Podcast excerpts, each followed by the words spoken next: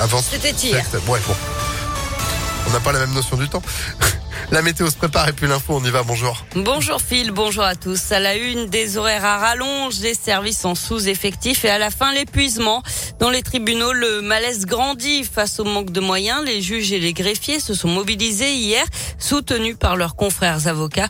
Ils ont dénoncé des réformes faites dans l'urgence et un rythme de travail intenable. Il faut recruter plus et former mieux, ont affirmé les professionnels du droit, y compris les greffiers. Ce sont eux qui s'assurent du bon déroulement des procédures ils sont bien souvent les premiers interlocuteurs des justiciables, un métier de l'ombre qui reste indispensable, explique Mona Guichet, euh, auprès du juge des affaires familiales de Villefranche-sur-Saône. Pour notre état de droit et notre République, ce métier est primordial. Il est en combinaison avec le magistrat. C'est un travail d'équipe, c'est hyper important. On est en première ligne, on est au front. Et moi aujourd'hui, j'en ai mal au ventre. J'en ai mal au ventre d'aller au boulot parce que je sais que je ne peux pas le faire correctement. Là, il n'y a pas de gens pour avoir un service public digne de ce nom. Il faut toujours que le justiciable puisse avoir accès à quelqu'un. Ah ouais, ok, mais moi je suis pas un robot. J'ai des collègues qui sont en temps partiel ou en télétravail parce que mettre le pied dans le tribunal, c'est maladif. Ouais, moi ça me met la rage. Des rassemblements ont eu lieu un peu partout en France hier. Les magistrats étaient appelés à renvoyer les audiences pour permettre aux professionnels de se mobiliser. Une brigade de police spéciale pour le quartier, le quartier de la Guillotière, la présence de policiers municipaux le matin et une expérimentation avec la police aux frontières pendant trois mois. C'est le plan du préfet pour ramener durablement le calme dans ce quartier de Lyon.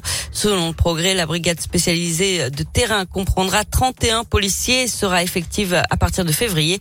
D'ici là, des CRS vont être déployés. Le sacrifice d'une mère de famille à Grigny. La jeune femme a été percutée par une voiture mardi soir alors qu'elle s'apprêtait à traverser sur un passage piéton. En voyant le véhicule arriver, elle a juste eu le temps de pousser son enfant de 7 ans pour le sauver. Lui est sain et sauf, mais la jeune femme, elle a été grièvement blessée. Sans le progrès, le conducteur a pris la fuite avant de finalement se rendre. Il roulait sous l'emprise de stupéfiants. Le bras de fer continue à la SNCF, faute d'accord entre les syndicats et la direction. L'appel à la grève sur l'axe sud-est est maintenu pour le premier week-end de départ en vacances de Noël. Comptez un TGV sur deux supprimés. Et puis un nouveau conseil de défense sanitaire. Demain, le gouvernement pourrait annoncer des mesures euh, supplémentaires. On passe au sport avec du basket. L'Asvel piétine et patine en Euroleague. Nouvelle défaite hier soir.